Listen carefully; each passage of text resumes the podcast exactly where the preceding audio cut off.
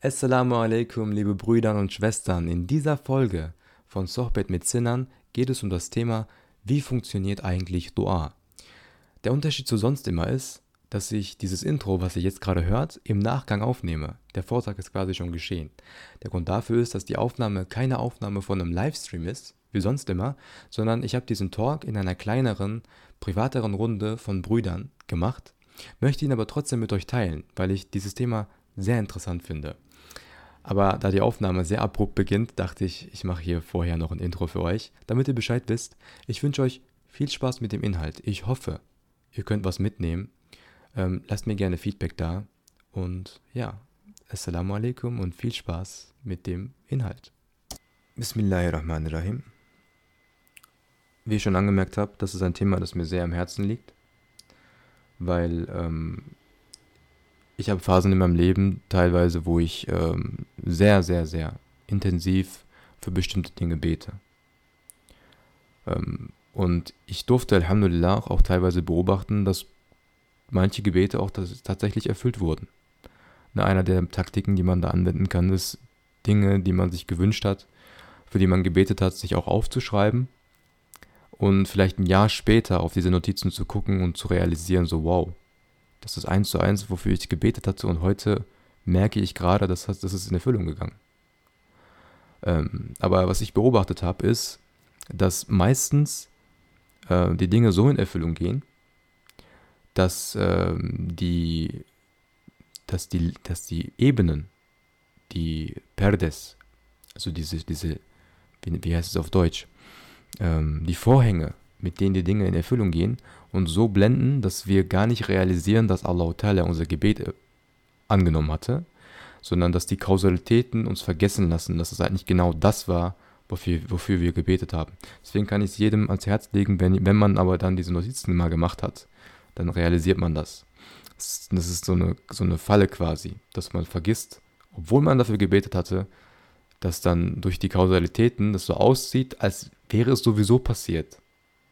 Auch wenn du nicht dafür gebetet hättest. So das Gefühl kommt manchmal bei mir auf. Da muss ich mich immer auch wachrütteln und, realisieren, so nein. So, du hattest dafür gebetet, jetzt ist es passiert. Natürlich wird es nicht plötzlich ein, ein, ein, ein Licht vom Himmel kommen und dann ist das Ding so passiert, äh, dass es so aussieht wie in den Filmen, sondern Allah Ta'ala wird die Dinge so in die Wege leiten, dass es mit, dem, mit deiner gesamten Story passt. Das so am Rande. Aber es kann natürlich auch sein, im Gegenzug, dass ähm, man intensiv und sehr, sehr mit Willenskraft für etwas betet und die Dinge nicht so ablaufen, wie man sie gerne hätte. Und einer der Westwesses, in die ich mich dann verfallen finde, auch immer wieder, obwohl ich das jetzt nicht zum ersten Mal mache, diesen Vortrag, ähm, ist, dass man auf Gedanken kommt, wie ich muss wohl etwas falsch gemacht haben. Ne, ich glaube, ähm, Allah Ta'ala hat mich disqualifiziert ich gehöre nicht einfach nicht, zu Allahs Geliebten, deswegen kommt diese Dua nicht in Erfüllung. Was habe ich falsch gemacht, dass mir das, dass das nicht gefixt wird? Warum muss ich immer noch damit dealen? Auf diese Gedanken kommt man. Aber ich kann sagen, also aus meinem Verständnis, aus diesem, ähm, aus diesem Vortrag auch, dass das eine verbreitete Westwässer ist, die aber nichts mit der Wahrheit zu tun hat. Ähm, wir machen Dua und erwarten, dass Allah unsere Dua instant umsetzt, ne, dass er uns eine Antwort gibt. Wir hoffen, dass sich unser Problem löst, unsere Schwierigkeiten verschwinden, das, was wir uns gewünscht haben, plötzlich eintritt. Dass es quasi umgesetzt wird, so wie wir es ausgesprochen haben. Nun ist es so, bei Duas, die wir für uns selbst machen, gibt es zwei Arten. Die eine Art ist, wir haben ein Problem, eine Schwierigkeit, ein Struggle im Leben und möchten das überwinden. Wir möchten, dass dieses Problem verschwindet. Wir möchten, dass die Dinge einfacher werden. Oder die zweite Art, wir sind gerade tatsächlich glücklich, machen Hamd und möchten, dass die Dinge so bleiben, wie sie aktuell schon sind und beten so zu Allah. Diese beiden Arten gibt es. Nun, ähm, jetzt der Knackpunkt von dieser Dua, äh, von diesem Vortrag. Die Tatsache, ob Allah dein Dua so umsetzt, wie du es erwartet hattest oder nicht, hat nichts damit zu tun, inwiefern Allah mit dir zufrieden war oder nicht. Es gibt keinen Zusammenhang. Es gibt keine Korrelation damit, dass, äh, ob, also die Tatsache, ob es angenommen wird, ob es so umgesetzt wird, hat nichts damit zu tun, wie zufrieden Allah Ta'ala mit dir war. Aber selbst wenn es einen Zusammenhang gäbe, Selbst wenn es dort eine Kausalität gibt, Allah Ta'ala dir bestimmte Sachen nicht gibt, weil du Fehler vorher begangen hattest, eventuell könntest du es niemals wissen. Du kannst es nicht erraten. Das ist so einer der Dinge, ähm, wo ich immer wieder auch sehe, was wir machen, ist, wir denken, dass wir Muster in unserem Schicksal erkennen können. Wir glauben, wir können nachvollziehen, warum bestimmte Dinge uns passiert sind. Ach, ich habe damals diesen Fehler gemacht, deswegen passiert mir das. Oder, ach, das ist anscheinend mein Schicksal. Mir, ich schaffe solche Sachen nicht. Mir passieren solche Dinge niemals. Also wir glauben immer mit unserem kleinen Gehirn, wir könnten dieses, dieses extrem komplexe Konstrukt unseres Schicksals durchschauen und könnten dann Rückschlüsse auf unser Schicksal schließen und irgendwie verstehen, warum bestimmte Dinge passieren. Aber nein, können wir nicht. Es gibt keinen Zusammenhang mit denen. Deine Aufgabe ist es, Dua zu machen. Und warum Dinge, die Dinge so passieren, wie sie passieren, kannst du nicht verstehen, dass es eins zu eins daran lag. Einer der ersten Beispiele, mit denen ich beginnen möchte, ist äh, das Beispiel von Hazrat Nuh a.s. Ne? Noah kennen wir alle, Noah a.s. Der, der, mit, der die, den Auftrag hatte, mit seiner Oma zusammen ähm, ein Schiff zu bauen. Ne? Jahrzehntelang, jahrhundertelang sogar, haben die ein Schiff gebaut, weil sie auf ein, weil die Oma an eine Sintflut geglaubt hat. Oder ich bin tatsächlich gerade nicht ganz sicher, ob die, ob die sogar wussten, dass eine Flut kommt. Ähm, Tatsache ist, die hatten den Auftrag, ein Schiff zu bauen. Und 950 Jahre lang, ähm, so glauben wir, hat er diese Dawa gemacht. Er hat äh, die Menschen zum Islam gerufen, zum wahren Weg gerufen, also der Nuh a.s. Und er bemühte sich für sein Volk extrem. Aber sein Volk belächelte ihn. Ja, du Idiot, du baust dir ein Schiff mitten auf dem Berg, wo trocken ist, hier regnet es nicht mal richtig und ihr baut hier ein Schiff. Und die verspotteten ihn, aber er gab niemals auf. Aber unter diesen Leuten, die ihn verspotteten, war auch sein Sohn, sein leiblicher Sohn und seine Frau. Meinte er, hat nicht für seinen Sohn und für seine Frau gebetet? All diese Jahrhunderte lang? Hat er sich nicht gewünscht, dass deren Herzen sich wandeln, dass deren Meinung sich ändert, dass sie vielleicht etwas erkennen? Natürlich hat er das gemacht. Aber 950 Jahre lang änderte sich nichts und in der Sintflut ertrank auch sein Sohn. Sein Sohn fand niemals den wahren Weg. Seine Dua wurde nicht erhört. Hat das jetzt was damit zu tun, weil Hazrat Nuh a.s. etwas falsch gemacht hat? Weil er ein Sündiger war? Was war falsch mit Hazrat Nuh? Natürlich nichts. Und das Ding ist, Hazrat Nuh a.s., das sind solche Menschen, die sind hunderttausendfach bessere Menschen als wir. Die sind viel, viel über uns. Noch besseres Beispiel, unser, unser Prophet sallallahu alaihi wasallam, Muhammad sallallahu alaihi wasallam. Glaubt ihr, er hat nicht für Abu Lahab gebetet? Dass sein Herz sich wandelt? Natürlich hat er das. Aber es, es sollte nicht passieren und es passierte nicht. Wenn wir jetzt Probleme haben im Leben ne, und wir beten dafür, dass, die Probleme sich dass unsere Probleme verschwinden, dass die Dinge so passieren, wie wir sie uns gewünscht haben, können manchmal so Gedanken aufkommen wie, ey, ich habe jetzt Ramadan durchgebetet, durchgefastet. Ich habe letzte zehn Tage Laylatul Qadr sogar durchgebetet. Ich habe immer Sahur nicht verpasst. Ich habe für Tahajjud vor Sahur gebetet. Ich war jedes Mal bei Tarawih.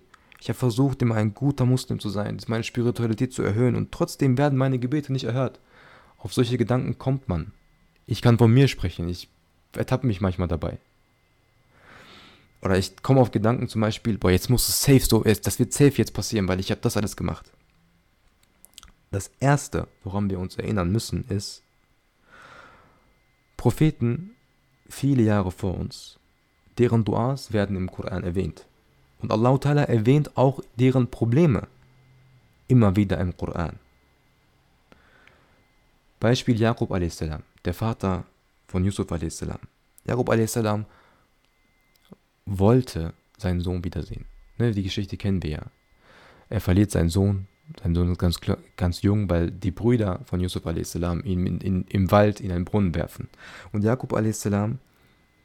weint jahrzehntelang und wünscht sich von Allah seinen Sohn wiederzusehen, ihn wiederzubekommen. So heftig. Und ihr wisst, wie wertvoll es ist, wenn man beim, beim Beten sogar weint, Tränen vergießt. So heftig, dass er sein Augenlicht verliert. Es dauert aber jahrzehntelang, bis sein Gebet irgendwann angenommen wird und er mit seinem Sohn vereint wird. Jahrzehnte. Er ist ein alter Mann, sein Sohn ist bereits erwachsen geworden und einer der höchstrangigsten Leute in Ägypten und dann treffen die sich wieder. Aber Gegenbeispiel, Musa a.s. Mutter, der, der, die ihren Sohn in den Fluss legt, im Körbchen. Weil sie, weil sie auf Allah Ta'ala vertraut in dem Moment. Aber sofort, so, sobald sie es in den Fluss legt, überströmt sie eine Angst. Und sie betet zu Allah Ta'ala, dass ihrem, ihrem Sohn nichts passiert und dass sie wieder vereint werden können. Weil für die, die die Säure vielleicht nicht ganz so gut in Erinnerung haben, ähm, der Pharao damals hat den Auftrag gegeben, alle Israeliten umzubringen, also alle Leute von, diesem, von, diesem, von dieser Rasse umzubringen, die Jünglinge, die Söhne. Und ihr Sohn war ja so ein Sohn. Und sie wollte nicht, dass er gefunden wird. Also legt sie ihn in den Fluss im Korb.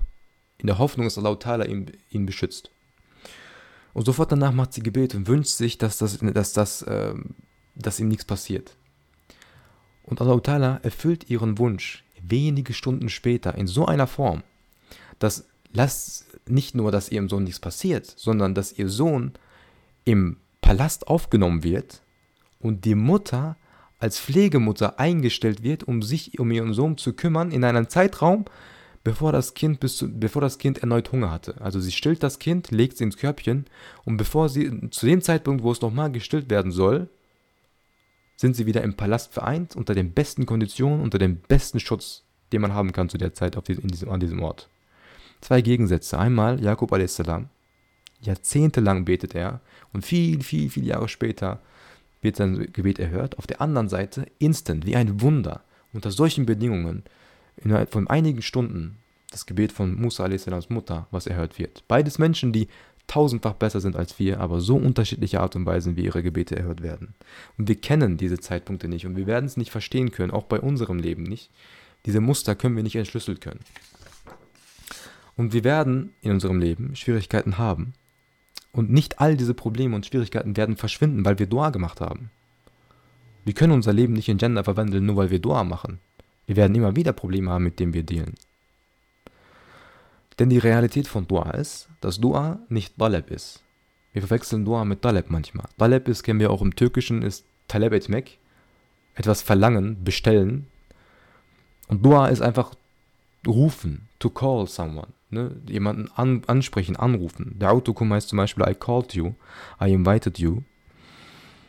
Ja, wir stellen auch Forderungen in unseren Duas, aber diese Forderungen sind im Endeffekt nichts anderes als ein kleiner mieriger Sklave, der seinen allwissenden, allmächtigen Schöpfer um einen Gefallen bittet, um ein, einen Wunsch äußert.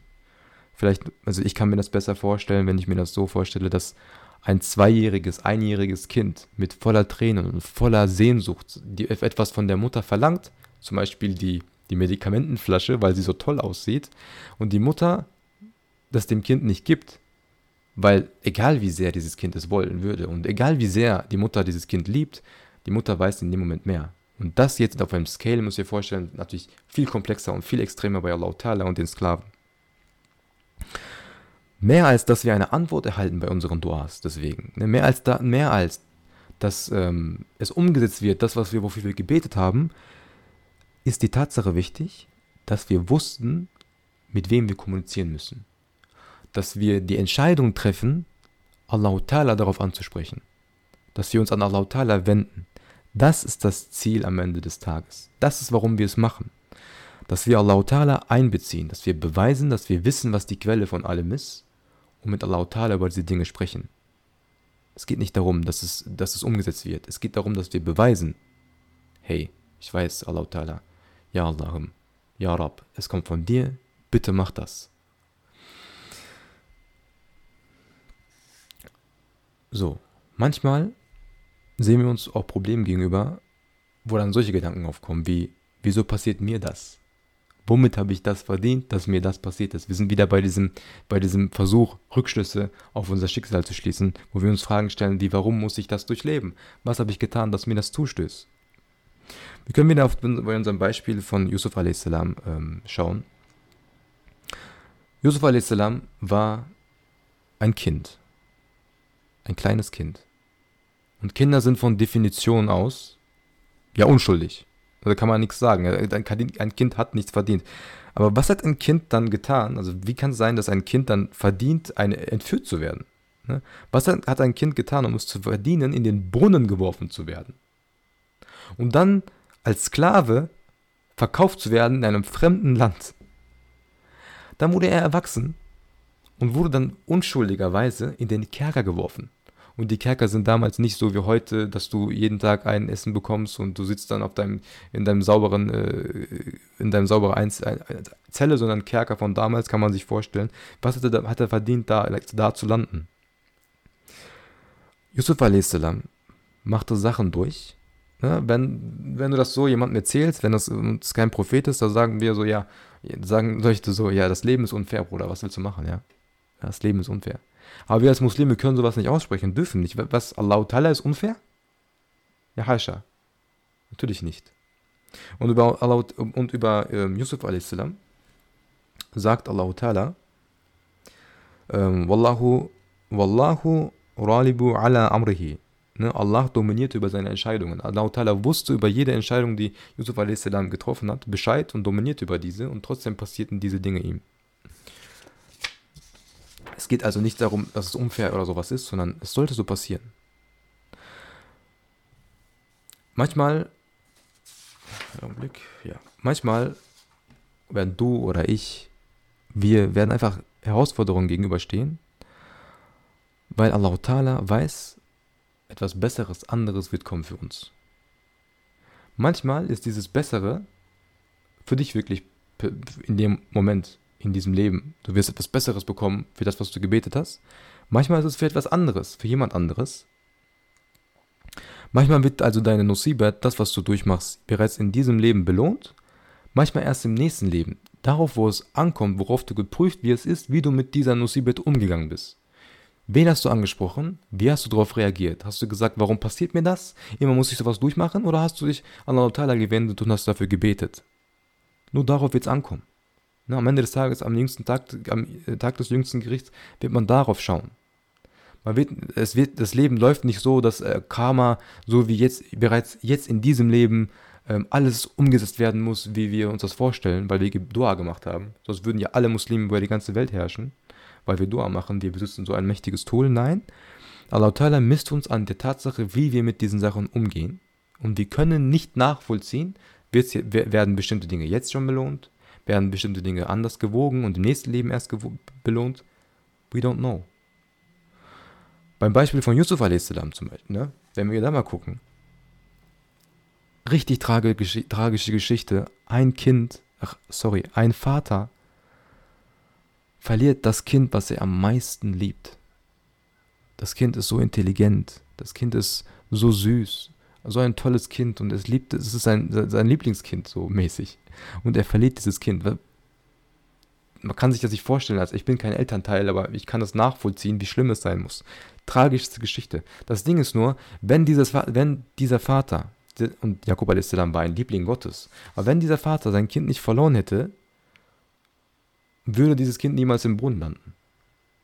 Wenn, er, wenn dieses Kind niemals im Brunnen gelandet wäre, hätten die Leute, die am Brunnen vorbeiziehen, ihn niemals gefunden und ihn nicht nach Ägypten gebracht. Wäre dieses Kind nicht in Ägypten gelandet, würde er niemals im Kerker landen. Und in diesem Kerker, was passiert in diesem Kerker? In diesem Kerker trifft er auf zwei Leute, dessen Träume er deutet. Einer von diesen beiden Leuten, deren, dessen Träume er gedeutet hat, kommt irgendwann wieder raus. Der, der rausgekommen ist, kann dann Yusuf a.s dem Pharao vorschlagen, als der Pharao einen Traum hatte. Dadurch ruft der Pharao Yusuf a.s. zu sich und fragt und lässt, lässt sein, dann seinen Traum deuten. Und daraus kommt ja, dass sieben sehr, sehr ertragreiche Jahre kommen werden und sieben sehr, sehr äh, schlimme und eine Trockenzeit kommen wird. Dank dieser Information kann man dann Hunderte, Tausende von Menschen vom Verhungern retten. Ne? Ein Vater, ein Kind litt Hunderte tausende Menschen werden gerettet. Manchmal sind die Schwierigkeiten, die wir durchmachen, ein vergleichsweise geringer Preis für eine Menge Khair. Also eine Dua ist nicht eine Bestellung dafür, dass deine Probleme einfach weggehen. In diesem Leben geht es nur darum, wie du mit, du mit deinem Problem umgehst. Und eine Dua ist quasi wie so ein, wie so ein Siegel dafür, dass du, dass du immer mit Allah Ta'ala bleibst. Manchmal ändern wir unser Schicksal nicht. Aber was ist der Sinn in diesem Leben? Was ist unsere Aufgabe in diesem Leben? nah an Gott zu bleiben und Allah Ta'ala zu dienen. Jetzt zu Maryam a.s. Eine sehr krasse und interessante Geschichte und ein sehr, sehr starker Vergleich. Eine, eine Lehre, die man hier ziehen kann. Hazrat Maryam, ihre Geburt wird im Koran erwähnt. Und die Geburt eines Menschen wird selten im Koran erwähnt. Die Mutter von ähm, Maryam a.s. erwartete einen Sohn, erhielt aber eine Tochter. Und der Koran sagt.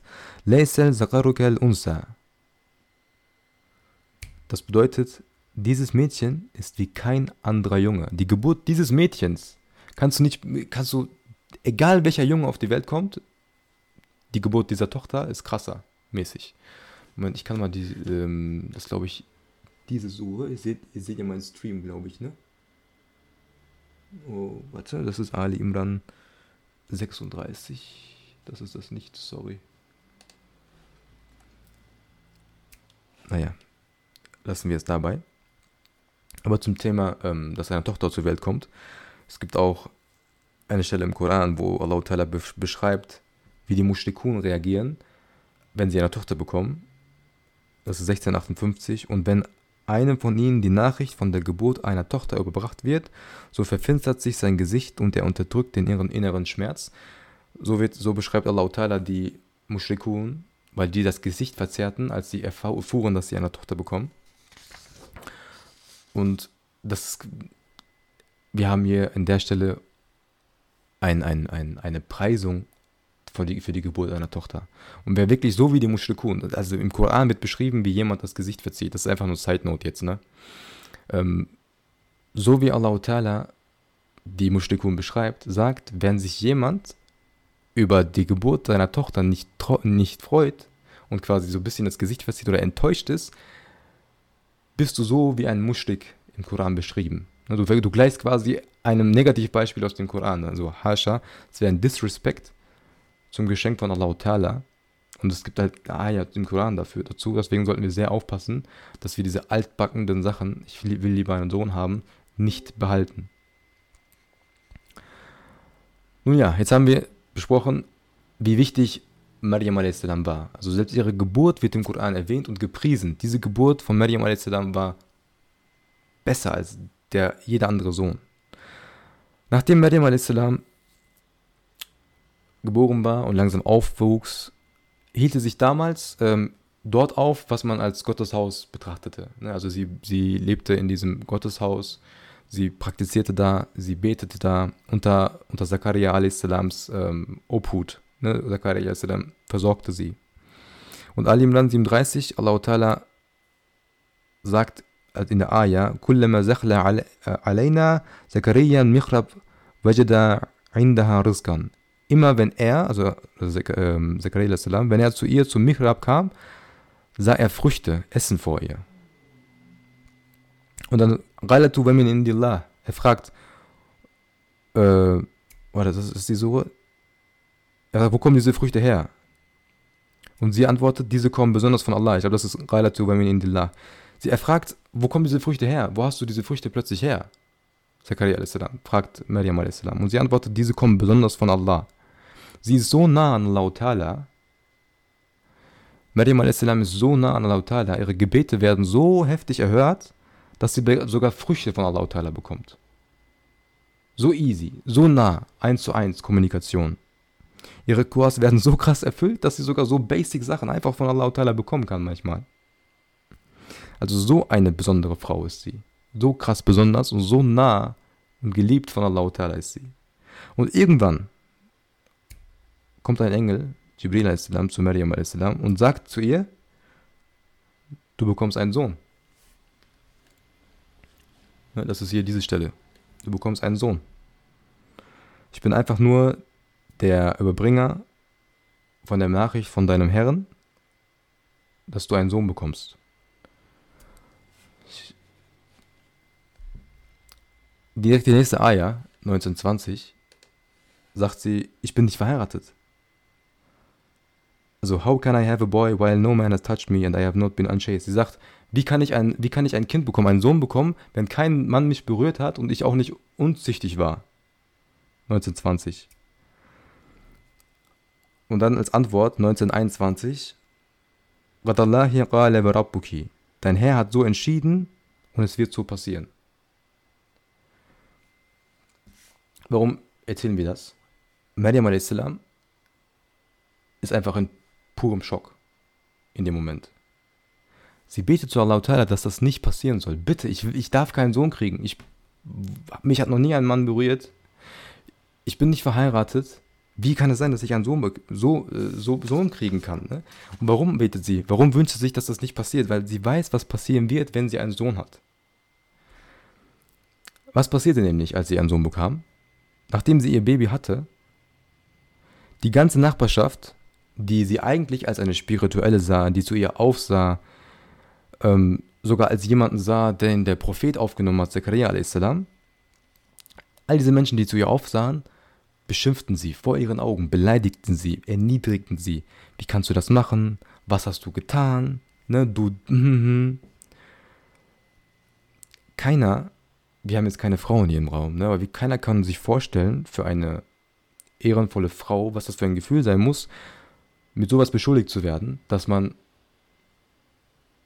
ja uneheliche Sachen getätigt hat, ne? dass man so unehrenhaft war, dass man so etwas Schmutziges getan hat. Wenn man sagt, das Baby ist nicht legitim, was hast du, du hast, hast du rumgehurt, ne? Astaghfirullah. Und die, die, die Schmerzen, die sie dadurch fühlen musste, dass man vor ihren Augen ihre Würde mit den Füßen getreten hat, nicht nur ihre, unter ihrem Rücken, sondern die ganz, das ganze Dorf hat sie so fertig gemacht. Und zwar so fertig, dass, dass so heftig und sie wusste, was kommen wird, dass ähm, sie im Koran sagt, Oh, wäre ich doch zuvor gestorben und wäre ganz und gar vergessen. Sie wünscht sich, im Koran wird sie zitiert, sie wünscht sich, ich wünschte, ich wäre vorher tot und man würde, hätte mich vergessen, lieber als dass ich dieses Kind jetzt bekomme und damit in die Stadt runter muss. Nur das in ihrem Kopf ist eine Ausweg für diese Situation. Es gibt, es gibt im Koran keine andere einzige eine, keine andere Stelle, wo jemand sich den Tod wünscht. Und sie sagt das im Koran. Allah Ta'ala zitiert sie weil Allah Ta'ala weiß, manchmal ist, man im, in, manchmal ist man im Leben in Situationen, wo man keinen anderen Ausweg sieht. So extrem war ihre Situation. Dieses, diese Frau, diese gottesnahe Frau, wünscht sich lieber den Tod, als mit diesem Baby in die Stadt, in die, in den, ins Dorf, in die Stadt runter zu müssen. Und Allah nimmt das auch zur Kenntnis und weiß, manchmal werden Menschen in Situationen im Leben stecken, die so heftig für sie sind, dass sie denken, dass der Tod die einzige Lösung für sie ist. Und das ist eine gesellschaftliche Situation. Ne? Manchmal können Menschen in so einer, in so einem blöden, in so einer blöden Situation sein, dass sie lieber tot wären. Und Allah Ta'ala nimmt das zur Kenntnis, erkennt das an, dass Menschen sich so fühlen können und dokumentiert es im Koran. Unser Prophet sagt zum Beispiel, wir dürfen uns den Tod nicht wünschen, aber Hazrat Maryam macht das hier im Koran. Die Demütigung, die, er, die sie bevorsteht, ist viel schlimmer als der Tod. Und sie will nicht nur tot sein, sondern sie will auch noch, dass sie so, so vom Erdboden verschluckt wird, dass sie nicht nur vergessen wird, sondern man sich auch später nicht an sie erinnert. Das Wort, das sie verwendet, wird, äh, ist in der Linguistik äh, wibben.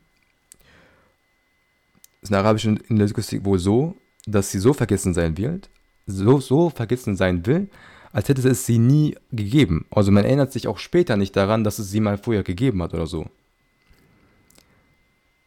Und jetzt nochmal recappen. Ne? Das ist eine Frau, dessen Duas direkt erfüllt wurden. Sie musste nicht mal nach basic Sachen fragen und Allah war so eins zu eins im direkten Kontakt mit ihr. Und sie hat gebetet zu Allah Ta'ala. Bitte, das soll nicht passieren. Bitte, ich wäre lieber tot. Aber es gab natürlich keinen Ausweg. Wir wissen alle, es ist trotzdem passiert. Und das ist nicht, weil Allah Ta'ala Maryam a.s. hasste. Das ist nicht, weil Allah Ta'ala Maryam a.s. vergaß. Das ist nicht, weil Allah Ta'ala Maryam a.s. blamieren will. Das ist alles, weil Allah Ta'ala Hazrat Maryam so ehren wird, wie niemand anders geehrt wird. Sie wird einer Ehre zutage, die sonst eigentlich, kein, eigentlich keinem gebührt im Koran. Ne? Die, diese Blamage, von der sie denkt, dass sie eine Blamage ist, wird ihre allergrößte Ehre. Zum Beispiel, was ist diese Ehre? Kein anderer Prophet außer Isa a.s. wird mit seinem, mit, äh, seinem Vater erwähnt. Ne? Also wir sagen nicht Muhammad, äh, Muhammad ibn Abdullah. Und wir sagen, nur bei Isa, ibn, nur bei Isa sagen wir, sagt, Koran, sagt der Koran Isa ibn Maryam.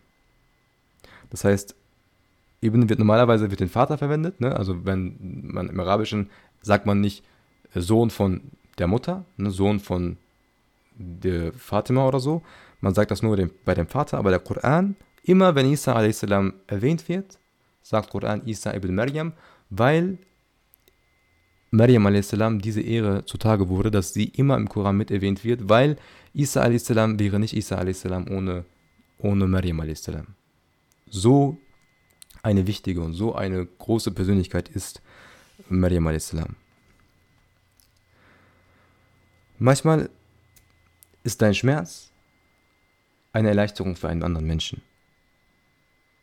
Manchmal sind die Schmerzen, die wir durchmachen, für einen viel, viel, viel größeren Zweck, den wir vorher gar nicht sehen können, verstehen können.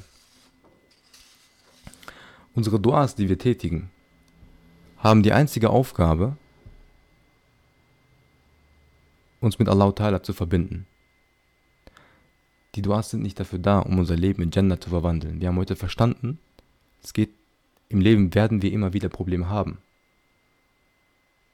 Und Dua, egal welche Dua wir machen, manchmal werden diese Duas nichts daran ändern. Es kann sein, dass du bestimmte Dinge bekommst, weil du diese Dua gemacht hast. Aber manche Dinge passieren, egal welche Dua du machst. Das Einzige, worauf es ankommt am Ende des Tages, ist, ob du Dua gemacht hattest wie du damit umgegangen bist und wie du das verarbeitet hast, wie du es gesehen hast. Menschen, die viel, viel, viel besser waren als wir, hatten auch Schwierigkeiten im Leben, haben Allah Ta'ala angebetet, ne? Jakob a.s., Yusuf a.s., Nur a.s., Maryam a.s. Und sie wurden nicht so umgesetzt, wie sie es geglaubt hätten, dass es umgesetzt werden soll am besten. Der Sinn von Dua ist einen Weg zu finden, mit den Schwierigkeiten umzugehen. Und nicht zu vergessen, dass Allah Ta'ala mit uns ist. Egal, ob es jetzt gerade schwierige Zeiten sind oder gute Zeiten sind. Es geht nur darum, was Allah Ta'ala von dir denkt. Nicht in welche Lebenssituation du gerade bist. Walhamdulillahi Rabbil Alamin. Al-Fatiha was Salawat. Ja, der Sinner aus der Zukunft wieder. So endete nämlich der Vortrag an dem Tag. Richtig stark, wenn du bis hierhin zugehört hast. Und ich hoffe, der Podcast war deine Zeit wert. Ich hoffe, du konntest was mitnehmen. Und wenn dir jemand einfällt, wenn dir ein Mensch einfällt, der auch von diesem Podcast profitieren würde, dann zöger nicht und teile es. Es war mir eine Ehre. Ich wünsche dir einen schönen Abend, morgen oder Mittag, je nachdem, wann du das hier hörst. Assalamu alaikum und bis zum nächsten Mal.